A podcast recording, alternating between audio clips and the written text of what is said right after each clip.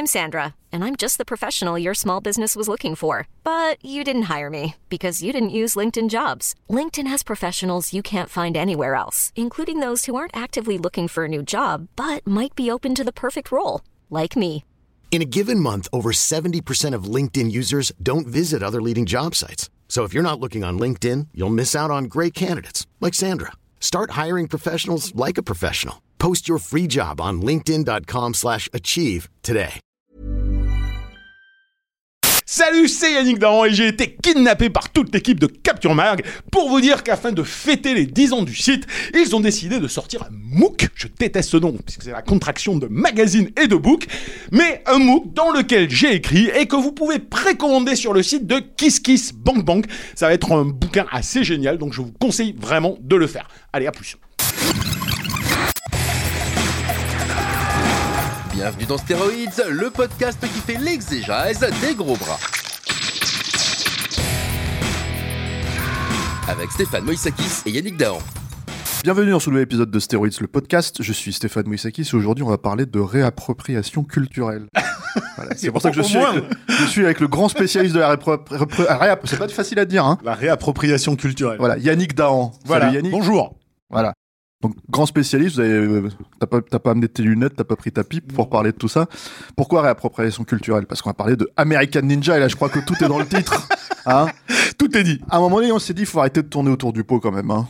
Pourquoi? C'est-à-dire, bah, parce qu'on fait plein d'épisodes de stéroïdes, on parle de plein de trucs en fait qui ont Mais on presque rien pas à voir aux fondamentaux. On Voilà, revient c'est pas ça. aux fondamentaux, quoi. Voilà, et les fondamentaux, c'est la, American Ninja. la canon.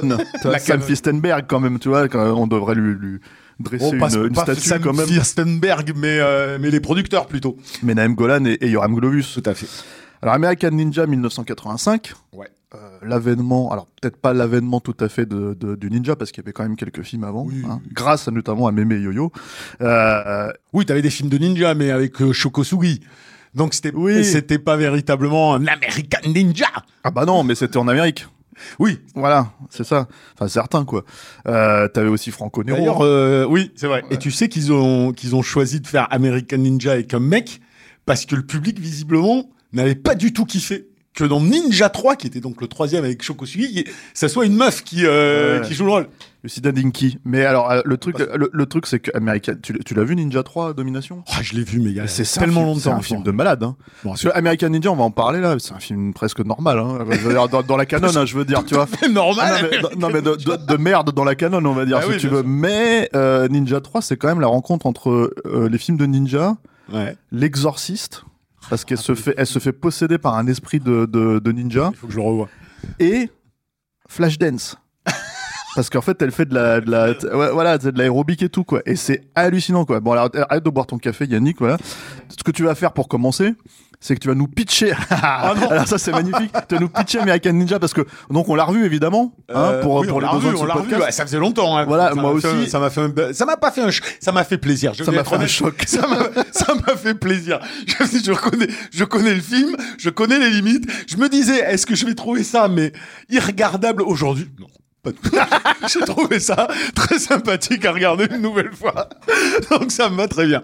Alors le pitch, le pitch d'American Ninja, euh, euh, Ouais, bah, un- bon courage. Ouais, bon courage, c'est vrai. T'as un mec qui s'appelle Joe, qui travaille dans une base militaire, alors d'un pays. Attends, Joe Armstrong. Joe Armstrong, mais il le dit jamais dans le film. non, Joe mais c'est, il a, il a son. Ouais, il y, a- il y a son truc marqué, mais quand on lui demande comment il s'appelle. Comme toi, toi, par exemple, quand on te demande comment tu t'appelles, t'appelles. Ballard, quoi. Voilà, ça, pas là. Ouais, ouais. Et euh, donc, ouais, alors apparemment, je crois que c'est pas dit, hein, mais ça se passe dans un pays bon euh, d'Asie du Sud-Est, Bah, une base tour- militaire c'est tourné américaine. en Philippines. Ou c'est tourné, tourné en Philippines, mais le, le pays n'est euh, n'est jamais dit. Et, euh, et dans ce truc-là, il y a un truc qui est pas très clair. Il y a rien qui est très clair, en Il y a fait. une- Il y a une, une espèce de colonne de militaires américains euh, qui, partent en trip faire quelque chose, transporter des, euh, euh, des choses un petit peu tendancieuses dans leur, camion. Et en même temps, ils escortent la fille du commandant américain de la base, puis ils se font attaquer par, des types. Et, et notre ami Joe, pour sauver la jante demoiselle, va péter la gueule à la moitié de ces mecs-là. Ce qui va créer d'un côté des problèmes dans la base, puisque tout le monde va dire ah ouais alors tu penses qu'à ta gueule, il y a eu euh, trois de nos collègues qui sont morts à cause de tes conneries, euh, gna gna. Et en même temps, on comprend qu'il y a une grosse magouille derrière qui est en train de se gérer, alors avec une espèce de de, de trafiquant qui a sa propre armée de ninjas et qui en bisbille avec des mecs de la de la base militaire pour faire du trafic. Et tout ça va s'entremêler, ah, en plus avec une histoire d'amour, une histoire d'amitié entre Steve James et, euh, et Michael Dudikoff, et euh, tout ça qui va amener à ce que euh, à ce que Dudikoff, Steve James et leurs potes euh, mettent la pâtée aux, euh, aux trafiquants dans leur dans leur villa à la fin du film. Il y a beaucoup de gros mots Avec dans des tout ça là, parce que des trucs qu'on comprend pas, tu vois, du Dikoff, Ninja, qu'est-ce que c'est que tous ces trucs là, quoi? Il faut qu'on explique, Yannick, il faut qu'on explique. Il faut qu'on analyse. J'étais appelé pour ça, tu vois. appelé pour ça. J'étais appelé pour analyser, euh, analyser American, Ninja. Alors, Non, mais- Ameri- alors, ah, déjà, American Ninja, faut savoir que on Ouais. dit American Na- Ninja, nous. Mais en France, ça s'appelle American Warrior. Non, Alors, c'est le bordel. Voilà. Tu vois, C'est déjà, ça commence mal. c'est American Ninja. Sauf qu'après American Ninja, euh, après American Ninja, Fistenberg et, euh, et Dudikoff ont fait un autre film dont j'ai oublié le nom. Avenging Force. Ouais, Avenging Force. Euh, Qui n'était pas un American Ninja. non, été- c'était. excuse-moi. C'est celui-là, je crois, qu'ils ont appelé American Ninja. Celui-là s'appelle- ils ont appelé American Tu vois, Warrior. tu vois, tu vois que c'est le bordel. Parce Donc, que c'est fait- American Ninja 2 qu'ils ont appelé American Warrior. Parce qu'ils avaient déjà utilisé le mot American Ninja pour un autre film avant. Alors et, après, je me rappelle plus. et après, il y a eu détails. Ninja Blanc, et après, Oui, il y a eu euh. American Warrior 3, Oui, voilà. avec- et qui était plus du tout avec Dudikoff d'ailleurs. Non, non, non, mais c'est un bordel. C'était avec David Bradley. Parce que Fistenberg est passé de Dudikoff à David Bradley. Ouais. non, mais enfin, au moins, il a gagné en martialité au, au- au passage. Oui, parce que c'est ça, il faut dire tous ces trucs-là. Alors, donc, Michael Dudikoff, c'est qui?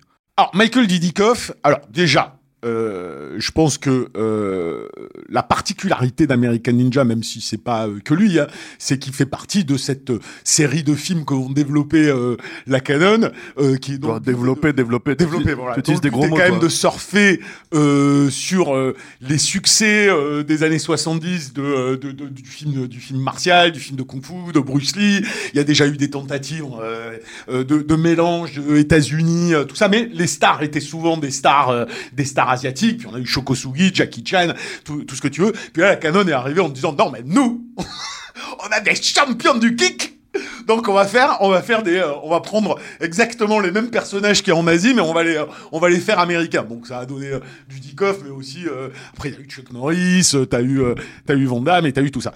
Non, American Ninja vient du fait. Alors là, moi j'ai lu ça à l'é- à à l'époque, mais euh, la raison pour laquelle je ne le sais pas, euh, que Menahem Golan, quand il a décidé donc euh, après le fait que les gens n'aient pas aimé que ce soit une meuf dans Ninja 3, de faire un American Ninja avec un mec, il a dit euh, il me faut un mec qui ressemble à euh, James Dean. à James Dean. en fait, quand tu regardes même a posteriori, tu te dis qu'American Ninja c'est un peu le drive de l'époque, mais euh, Le mais Drive. oui non, mais parce que c'est le même, le- c'était le même principe. C'est à l'est d'Eden avec des ninjas, quoi. Tu regardes, tu regardes bien euh, euh, Michael Dudikoff, il ressemble au mec qui joue dans Drive. Hein, comment il s'appelle déjà? Ryan Go- Alors toi t'es complètement. Alors non, c'est même pas que t'arrives pas à te rappeler de Michael. Michael Dudikoff, tu te rappelles de son nom, mais Ryan Gosling. Ryan Gosling, je m'en rappelle pas, il m'intéresse pas. Mais ils ont la même tête. Ils ont exactement la même tête. Et en fait, Madame Golen euh, a juste dit à Sam Firstenberg, euh, euh, il me faut un mec qui ressemble à, à James Dean. Je sais pas pourquoi il voulait ça. hein. Et euh, euh, Je pense qu'il voulait le All American Hero, quoi. Ouais, il voulait sans doute en tout cas celui qui est euh, qui est taciturne dans le sens il va pas beaucoup parler, euh, il est mystérieux, il dégage quelque chose.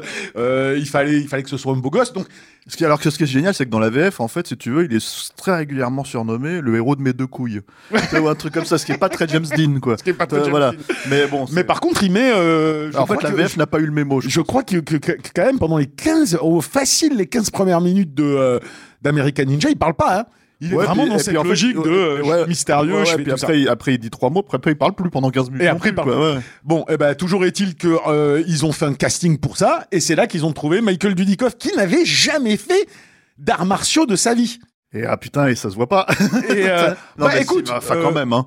Non, alors je vais être honnête. Là, si on veut parler du niveau zéro euh, de la chorégraphie martiale, tu m'excuses, mais il y a quand même des mecs qui sont censés savoir se battre dans American Ninja, en l'occurrence euh, Steve James, James, et, euh, et le mec qui joue le, le ninja méchant là, qui est ridicule Ouais. avec sa moustache là, et qui, Ah, je j'ai dirais son mon concierge en fait, mais bon, c'est le méchant ninja. Bah, c'est quoi son truc? C'est Black Label Ninja Non, c'est Black Je me rappelle. Black Scorpion Ninja, je truc comme sais ça. ouais, c'est- mais mais franchement, bon, après les scènes, les, scènes de combat, elles sont, elles sont quand même toutes pites. Mais quand tu vois, quand tu les vois faire des arts martiaux, Ouais, à part un ou deux moments, t'as pas le sentiment non plus que ni Steve James ni ce mec-là qui connaissait les arts martiaux soit genre 100 fois meilleur Non, mais que, euh, en fait, que Michael en Dudikoff. fait, tu te retrouves pas avec des scènes où Steve James il arrête des flèches à la main, tu vois. Non, mais ça, c'est Parce que là, c'est ça le problème. En fait, Dudikoff, c'est ce qu'il fait en fait dans le film, c'est qu'en fait, dès qu'il y a quelqu'un qui envoie une flèche, tu sais, il l'arrête avec la main comme ça. Et en Oui, fait, tu il, a, bon, il a euh, quelques petits moments de, de, de fight qu'il a répété à plusieurs reprises. D'ailleurs, il paraît qu'il avait, euh, il paraît qu'il flippait un petit peu euh, face à, à Steve James. parce Et, en plus, de- apparemment, il pouvait pas s'encadrer.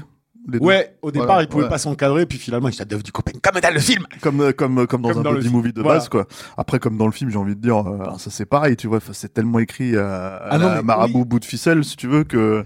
Ah mais c'est alors oui alors tu vas enfin voilà. Laissons parler notre tête. Si je laisse parler euh, ma raison d'aujourd'hui euh, je regarde American Ninja et je peux être tout à fait atterré et navré à chaque seconde du film euh, à la fois pour ce qu'il véhicule pour la nullité de son script co- comme pour la fabrication Non, mais évidemment, Yannick, mais- c'est c'est mon cousin qui fait ça le week-end euh, chez lui quoi. Mais ça c'est ma tête le problème c'est que moi j'ai une affection particulière pour Parce que, alors, American bah, Ninja raconte-nous comment tu l'as découvert. mais moi j'ai découvert ça à l'époque où j'allais voir absolument tout, que je devenais un cinéphage euh, patenté, euh, j'allais dans le, le cinéma de mon petit bled et ça- tout ce qui comment il sortait. s'appelait C'est Comment même il s'appelait ce cinéma euh, le central, le central à Colomiers. Ouais. Et, euh, et ce qui était génial au central à Colomiers, c'est qu'il sortait tout, mais enfin tous les trucs euh, que que- que- qu'on regarde aujourd'hui en se disant dans notre tête, euh, c'est du pauvre direct ou DVD tout pété. Mais non, ça sortait en salle. Et moi, il y avait tout qui sortait de American Ninja, American Ninja 2, American Warrior. Tous, je les ai tous vus au cinéma et j'allais les mater en boucle. Et puis pour moi, c'était euh, c'était cette période. C'est l'Amérique. Ouais, c'était la période aussi des, des, des gros bras qui euh, qui arrivaient et tout ça, tu vois. Euh, On avait tous notre, euh, enfin moi j'avais mon petit carnet où je, je mettais les photos de Schwarzenegger, Chuck Norris euh, et, tout le monde j'étais fan de ça, tu vois. Bon, donc moi je re- quand j'ai revu American Ninja. Ben voilà, j'ai eu un trip, euh, j'ai eu un trip nostalgique. J'ai revu le truc, j'étais là, putain, quelle belle époque. En plus, c'était bien quand j'allais au central et que je voyais des mecs donner des coups de tatane avec des phrases débiles. Bon, ben voilà. Bon, moi, je suis obligé de parler avec ma tête, Yannick. Ah, c'est pareil, qu'en fait. Non, c'est pas gros- défendable, sinon, Non, non, mais, mais- c'est pas ça. C'est qu'en fait, si tu veux, quand on, quand, quand t'as l'avantage du recul, parce que c'est quand même un film qui a maintenant 37 ans, Ouais. hein, mine de Ça rien. nous rajeunit pas. Euh, voilà, donc euh, le petit Yannick avait 12 ans, 13 ans quand il Ouais, allait voir ça, ça. quoi. Euh, avec le recul, faut quand même un peu reconnaître que voilà, euh, si tu C'est de la merde. bah, non, ouais, Mais je dis pense ça, que- on dit ça comme ça. T'as parlé de Chuck Norris. Alors apparemment, Oui. Chuck Norris était prévu. En fait, on lui avait proposé le projet. Ah ouais. Tu vois. Il Alors on lui avait proposé le, le, le projet, on lui avait proposé, mais il avait dit non parce que en gros, euh, il veut pas être masqué. Oui, c'est ça. c'est ça. Alors déjà, t'as envie de tu dire. vois Chuck Norris, tu alors, filmes, à mon avis, il y avait pas de scénar en fait quand lui as proposé le truc parce que quand, enfin, sérieusement, Dudikoff, il est masqué 10 minutes à la fin. Ouais, c'est tout. Voilà. Alors c'est vrai que c'est pour les grosses scènes d'action, ce qui est quand même super pratique aussi. Hein, de bah, rien, parce que tu- quand tu te dis ah bah il est vachement bon, bah c'est peut-être pas lui. Ouais. Tu vois. Et en gros, euh, ouais, Chuck Norris voulait pas le faire parce que euh, en fait, à mon avis, il aurait bouffé toute la barbe. Tu vois, en vrai, il y a que ça qui aurait disparu, quoi. Tu vois, on aurait, on aurait vu que ses yeux. euh. Mais euh, bah c'était à l'époque, c'était évidemment euh, que la canon, c'était soit Charles Bronson, soit soit Chuck Ouais. Norris, en gros les héros d'action. Et l'idée justement avec Dudikoff, c'était de créer un autre, euh, comment Une dire, autre star, quoi. une autre star, quoi. En attendant Van Damme. Oui, parce que mais Van Damme, en fait, il est arrivé même. euh, En 88. Trois, ouais, trois ans, trois ans après quand même. Hein. euh. Donc Dudikoff a eu le temps de faire quelques films chez, chez Canon. Il était même question qu'on le mette dans tous les gros projets. C'est-à-dire, euh, dès que Canon achetait euh, la licence de Superman, par exemple, ils ont fait Superman 4, ils se sont dit, on va te mettre dedans, tu vois. Ah ouais. Probablement, d'ailleurs, à mon avis, pour le rôle du, euh, du méchant, là, Ouais, Atom- ouais. Atomic, euh, tu vois, Mm. l'Atomic Man, là.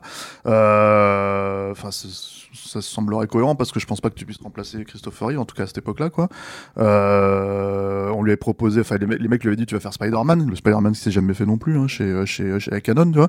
Et en fait, finalement, il s'est retrouvé à faire que des conneries comme ça, des trucs. Oh, il en en a pas fait beaucoup. en- Enfin, il en a fait beaucoup derrière qui sont Bah- qui ont fini en direct ou DVD. Mais je, il en a- fait 3-4 qui ont eu sa petite période de gloire là à ce moment-là. Et puis, euh, puis Moi, voilà. Dudikoff, je me rappelle qu'il était dans, dans une comédie euh, euh, juste avant de merde hein, aussi, mais une comédie un peu un peu un peu, un, peu ah bah un truc en fait que je pense Tom Hanks a essayé de, de cacher dans sa Ah, carrière. il y avait Tom Hanks. Ah ouais, ouais, c'est un film qui s'appelle Le Palace en délire.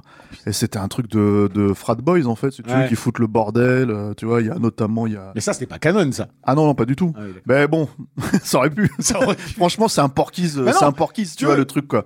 Mais là, tu sais, le problème quand tu regardes d'ailleurs ce film-là, c'est parce que parlons un peu cinéma d'action, tu vois, parlons Ouais. un peu, voilà. Enfin, ce, ce film, en fait, je sais pas si ça t'a pas fait ça, mais moi, ça, en fait, en revoyant le film, je me suis dit, putain, mais c'est vraiment filmé comme un, comme un Police Academy, quoi. Tu vois, Ouais, c'est vraiment, c'est tout. J'allais, j'allais te dire, c'est, fi- c'est filmé comme un épisode de, euh, de l'agence touriste euh, des, des Non, l'agence 70s. touriste, c'est gentil. C'est- La- la- L'agence oui. touriste, c'est presque, c'est, euh, Mais, tu vois. euh, ouais, enfin bon.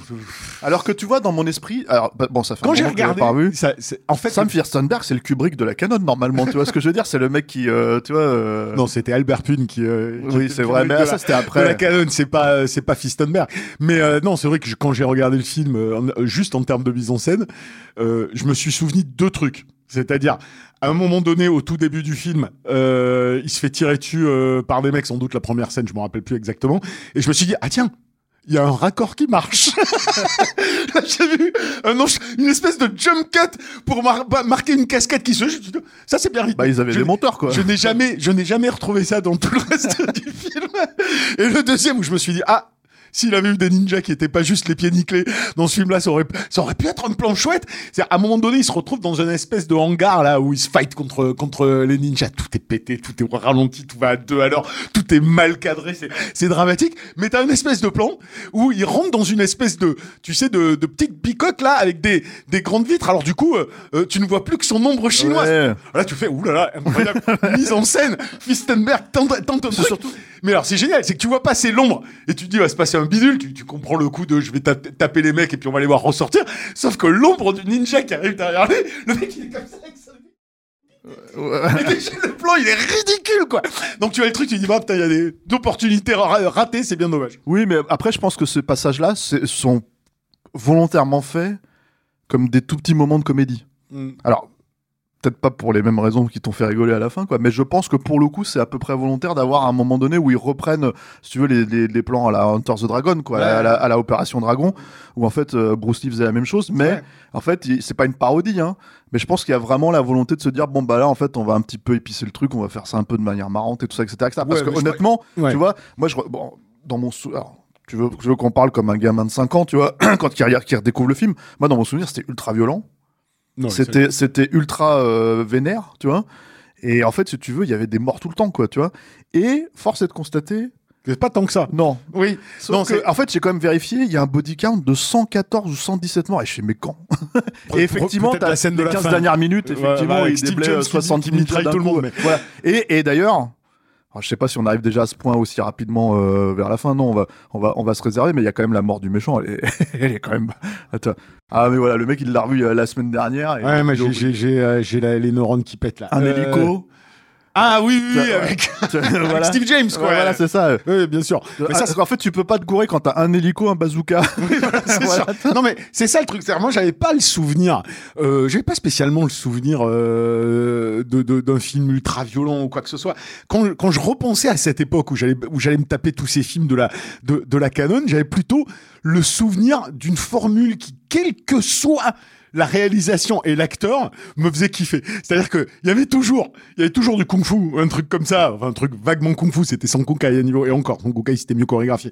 Mais euh, mais mais, mais j'avais toujours cette espèce de truc de ce qui est cool, c'est que je sais qu'à la fin, le héros, il va venir avec plein de potes et des tanks et ils vont aller attaquer une villa. ils vont tout péter. C'était la même chose dans là, Commando. Il y a, y a même un film. Alors attends, je vais te sortir un truc. Je suis même pas sûr du titre du film. Là, j'ai eu un flash d'un film comme ça. Euh, je sais même pas si c'est la canon. Réalisé, attention, hein, par Paul Michael Glaser, le Starsky de Starsky Hutch. Film réalisé par lui qui s'appelait genre quelque chose comme Les cinq doigts de la main ou un truc comme ça. Et qui était l'histoire euh, d'un héros, je ne me rappelle plus quel acteur, qui euh, prenait cinq mecs de la rue qui étaient perdus par la société et euh, qui allait les former pour en faire des mecs discip- di- disciplinés. Et même dans ce film-là, à la fin, ça finissait avec tout le monde qui prenait des tanks et qui allait attaquer une villa, une villa à la Bah, fin, quoi. Le flic de Beverly Hills. Mais il faut que je retrouve ce film-là de Paul Michael Glaser, je m'en Parce que les 5 doigts de la main, c'est un film d'Arcadie. Hein. Non, ça c'est une phrase. Oui, oui, Ah je sais, mais c'était un truc comme ça. Je, je me rappelle que l'affiche du film, il y avait une main comme ça pour montrer genre les cinq persos, c'était les cinq doigts de la main. Alors le titre, je me plante peut-être, mais on, on peut regarder facilement après. Oui, on regardera. euh, Voilà, regarderez pas plus pour tard. ce podcast-là, pour, pour nous en fait. Non, euh, donc, euh, enfin, de toute façon, ouais, attaquer une villa, euh, mais c'est vrai que c'est magique. Non, on mais fait plus ce genre de Quand t'es gamin, quand t'es gamin à 12 ans, enfin, en fait, si tu veux, euh, moi, moi j'ai compris un truc. j'ai- j'ai- Enfin, j'ai, je me suis fait un truc, une réflexion toute conne hein, quand j'ai quand j'ai regardé le film. C'était au-delà de sa qualité toute pourrie, au-delà de tout, ce que tu veux. J'ai revu avec 40 ans d'écart. Il y, y a mon côté gamin qui avait kiffé ça à l'époque, donc bien sûr, euh, ça me rendait beaucoup moins euh, critique ou vénère en regardant le truc. Mais je l'ai vu trois, quatre fois le film quand j'étais jeune. J'avais revu en vidéo et tout ça. Enfin, tu vois, on était fans de gros bras, quoi. Je revois le film au- aujourd'hui, je m'emmerde pas. Je m'emmerde je pas. m'emmerde un peu. Hein. Peut-être, mais moi, moi je te dis, mon Pourtant, ça dure 1h35. Ouais, hein. ouais, mais ça me manque. C'est-à-dire qu'il y a un parti pris dans ce truc-là que euh, on ne fait plus aujourd'hui, qui est plus euh, dans l'air du temps parce que euh, il, faut qu'on qu'on crée davantage d'atermoiements de personnages. C'est que euh, les articulations euh, narratives du récit, ils s'en battent les glaouis. Sans blague. Non mais ce que je veux dire, ce que je veux dire, c'est que Ah, J'ai cru que t'allais nous faire une analyse. non, ce que je trouve génial, c'est que tout est expédié en 10 secondes.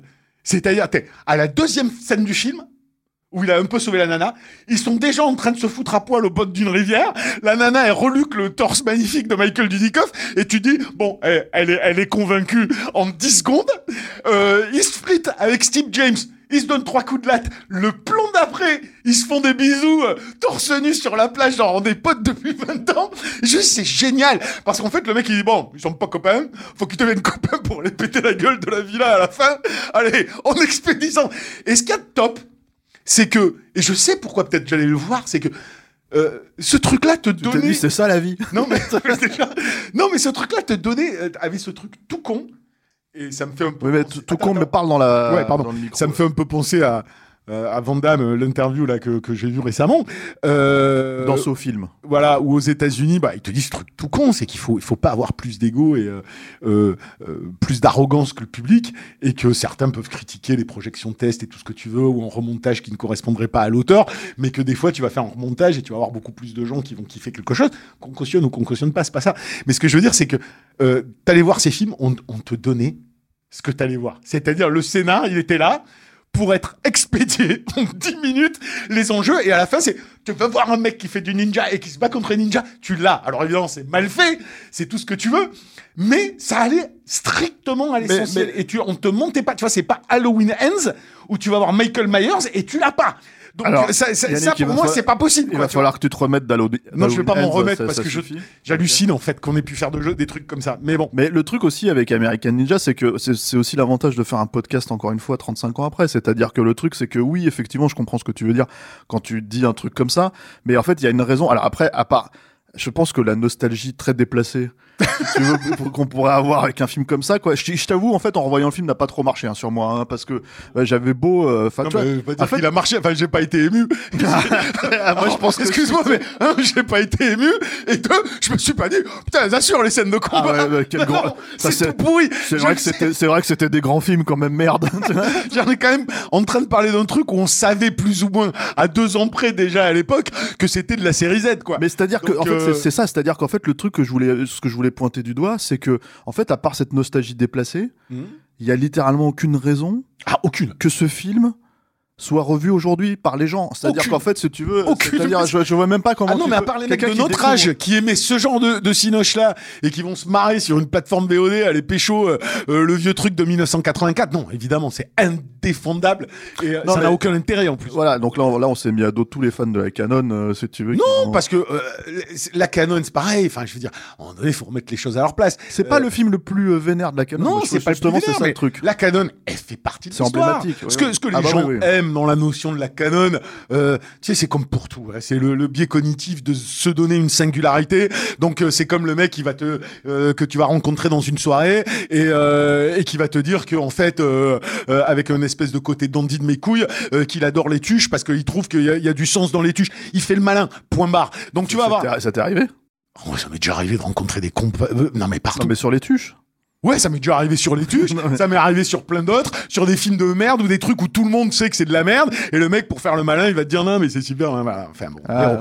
Et je dis pas ça pour les mecs qui aiment la canon. Je veux dire, la canon, c'est une alternative. Donc, elle a une histoire hyper importante parce que l'air de rien, elle a fait, euh, elle a fait Elle a, elle a chié des, des non, tonnes elle de a chié des tonnes de trucs, elle a chié des trucs qui, ont, qui, qui étaient du cinoche, mais pour le coup ultra populaire, qu'on allait voir au mépris des critiques, bah, parce qu'ils arrivaient à nailer aussi une certaine attente du public euh, à un moment donné. Il a eu, ça a eu une histoire longue, ça a révélé malgré tout quelques euh, quelques quelques stars en devenir. Donc c'est une histoire du Mais cinéma importante. ça- non, il faut, euh, ça reste la canon. C'est pas parce que c'est la canon qu'on peut pas dire qu'ils produisaient de la merde, quoi. Ils Ah non, mais, bien, non, mais ils ont- tout- enfin, je pense que Voilà. personne n'est dupe. Ce que je Bah, voulais dire ça. par rapport à ça, c'est vraiment, je parle par rapport à la nostalgie, tu vois. Et je parle plus pour moi parce que toi, t'es à fond dedans, là. T'es là, Ah, moi, là je suis à fond, de te- moi, moi, Canon, Le moi, tu sais, petit Yannick a qui avait des cheveux. Non, mais dès qu'il y a le logo Canon, ben voilà, je retrouve, je re- il y, a, il y a une partie de ma jeunesse, donc c'est pour ça que je suis pas objectif là-dessus, c'est sûr. Mais, donc, Mais objectivement, tu vois, en mais fait, objectivement, c'est de la merde. Voilà, non mais c'est même pas ça, c'est pas ce que je veux dire, c'est que même objectivement, si tu veux, dans le délire canon, justement, je trouve que c'est finalement un film assez euh, classique. C'est-à-dire que encore une fois, Ninja 3, si tu veux, je veux dire, comment est-ce que tu peux pas faire Parce qu'en fait, à un moment donné, il y a, il faut- enfin, c'est un- c'est les singes hein, qui réfléchissent comme ça, si tu veux. C'est-à-dire, on va mettre l'aérobic, l'exorciste et, euh, et, et les ninjas en même temps, et tu fais pourquoi? Tu sais, Parce que, tu vois, parce Non, que j'ai vu c'est- trois c'est trucs, en c'est- fait. c'est- c'est vrai qu'il a pas, et puis il a même pas ce côté. euh, il a pas ce côté un peu malade que pouvaient avoir euh, certains concepts de, euh, de la canon, un peu barré. Il était, c'est un film sage, American Ninja. C'est ça. Euh, c'est un film Et, sage. et- et moi, je- ça m'a, ça m'a déçu parce que je, je- en fait, la canon pour moi, c'est surtout synonyme de super mauvais goût.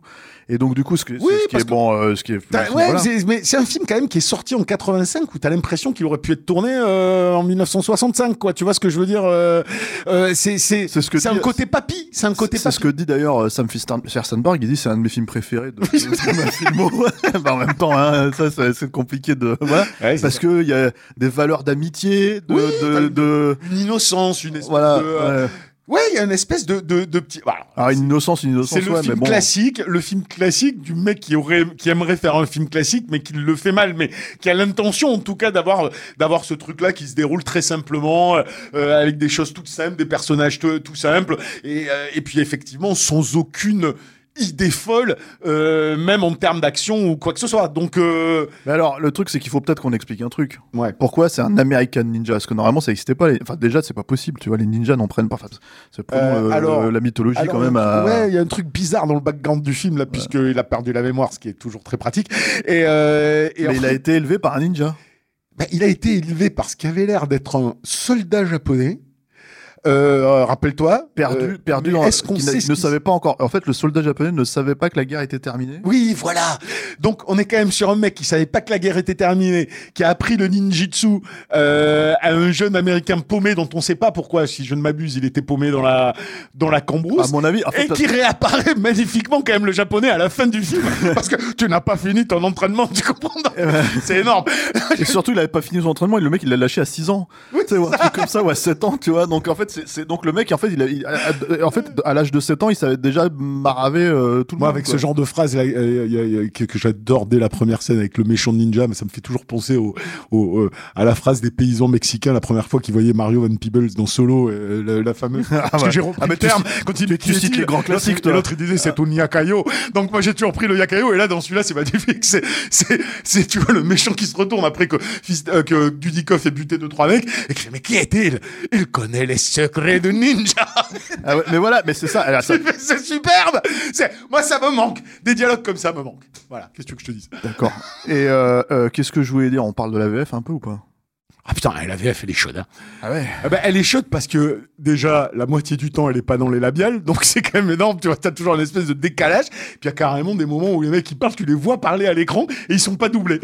Alors je sais pas, c'est peut-être un bug de la version qu'on a vue ou. euh, Ouais, non, mais ça, je, non, je pense mais pas. Je pense c'était, que ça- euh, mais toi tu voulais parler de l'accent là, mais on savait pas. Mais c'est surtout, il y a ce truc en fait où si tu veux, les mecs ils lâchent les accents, ils les reprennent, tu sais pas trop ce qui se passe et tout ça, etc. etc. Les mecs ils ont des noms, ils, ils ont des noms euh, hispaniques, tu vois. Ouais. Et en fait, il a un accent un peu russe, tu vois. euh, tu vois ce que je veux dire? Donc c'est un peu, c'est un peu. torcher ça à vitesse euh, grand V à l'époque. Ouais, c'est surtout en fait les mecs ils devaient recevoir les bobines dans le désordre ou je sais pas quoi. Ouais, je sais. Soit toi tu parles de ah ouais en fait si tu veux euh, comment dire elle le voit torse nu elle tombe amoureuse si tu veux mais à mon avis il y a des scènes coupées dans ces films là Ah c'est possible. parce que c'est pas possible. Après ils disent c'est trop long, c'est chiant, il faut du ninja. ça n'a ni queue ni tête. Non mais vraiment. Ah ouais, hein, ça mais d'ailleurs, il y a, y a- bon, je, je- on en a suffisamment parlé sur Capture hein, de ce truc, mais il y a, il y a un documentaire absolument incroyable. Moi, je trouve, pour moi, le documentaire de cinéma de la décennie, quoi, qui est Electric Bougalou. Mhm. Euh, The Untold Story of the Canon euh, euh, Film Production, je sais pas quoi. Ouais. Et en gros, si tu veux, bah, ils ont interviewé tous les gars euh, dans ces trucs-là. Et les mecs racontent, en fait, les scénaristes disent Moi, j'avais écrit un super scénario.